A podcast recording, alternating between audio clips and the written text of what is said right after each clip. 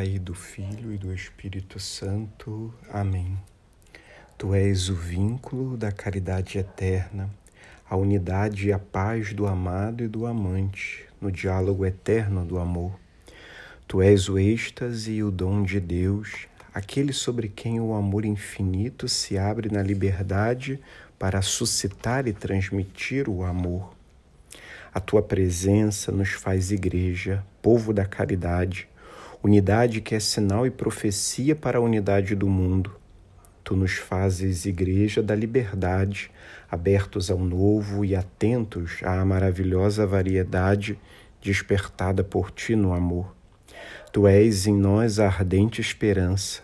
És tu que unes o tempo e a eternidade, a igreja peregrina e a igreja celeste.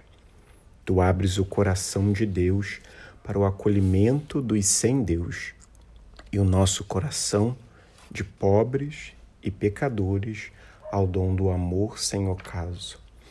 Em ti nos é dada a água da vida, em ti nos é dado o pão do céu, em ti nos é dado o perdão dos pecados, em ti se nos é antecipada a promessa da alegria do tempo vindouro.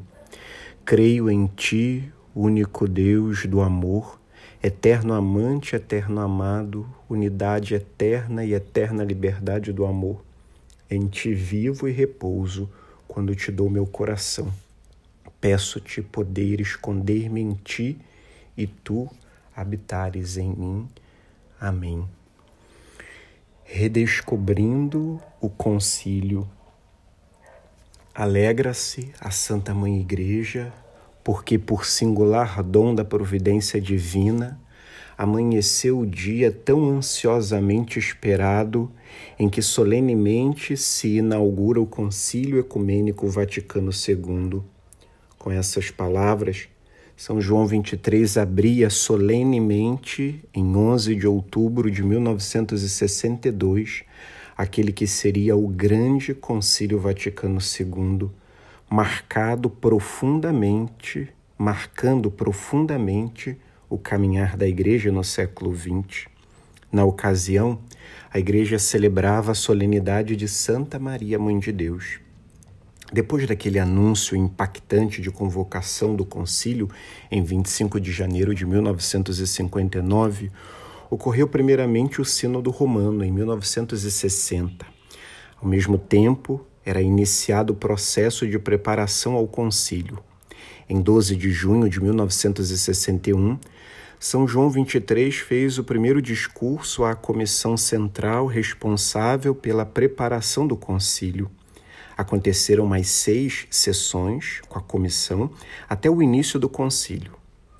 Aos dois dias de fevereiro de 1962, o Papa Bom anunciava oficialmente a data de abertura do concílio.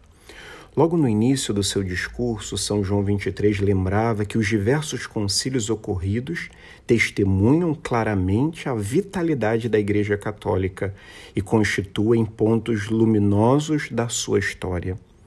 Olhar para o passado seria uma forma de avaliar a caminhada e traçar novas metas para o presente e o futuro da Igreja. O problema central, de certa forma, seria o mesmo: estar com Cristo e sua Igreja ou não. Os concílios são sempre celebração solene da união de Cristo e da sua igreja. O sucessor de Pedro deixava claro que a motivação do concílio era indagar ampla e profundamente as condições modernas da fé e da prática religiosa e, de modo especial, da vitalidade cristã e católica.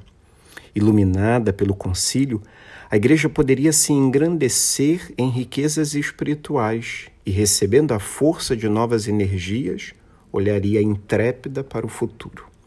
Discordando dos chamados profetas da desventura, o romano pontífice recordava que não era correto fazer uma leitura daquele momento histórico como se fosse apenas o tempo de ruínas e prevaricações e olhar para o passado como se este fosse o triunfo completo da ideia e da vida cristã e da justa liberdade religiosa. O grande João 23 deixava claro que o que importava ao concílio ecumênico era o seguinte: que o depósito sagrado da doutrina cristã fosse guardado e ensinado de forma mais eficaz. Para isso, a Igreja não poderia se afastar do patrimônio sagrado da verdade, nem das novas condições e formas de vida introduzidas no mundo odierno que abriram novos caminhos ao apostolado católico. Dessa forma, o Papa destacava que todo o ensino da Igreja, na sua integridade e exatidão, continuaria tendo a adesão renovada, serena e tranquila. Não obstante, o desafio posto era fazer com que essa doutrina certa e imutável fosse respeitada, aprofundada e exposta de forma a responder às exigências do nosso tempo. Por isso, se fazia necessário distinguir, como também hoje, entre a substância do depósito da fé, verdades contidas na nossa doutrina, e a formulação com que são anunciadas. Diante dos erros que a Igreja sempre combateu, até com certa severidade, o Papa Bom recordava que a Igreja de Cristo agora, porém, preferia usar o remédio da misericórdia no lugar da severidade, de modo a apresentar a validade de sua doutrina. Além disso, a Igreja Católica, segundo ele, julga ser seu dever empenhar-se ativamente para que se realize o mistério da unidade querido por Cristo. Unidade que ultrapassa seus limites e se estende a todas as pessoas da família humana. O concílio, que agora começa, dizia o Papa, surge na Igreja como o dia que promete a luz mais brilhante.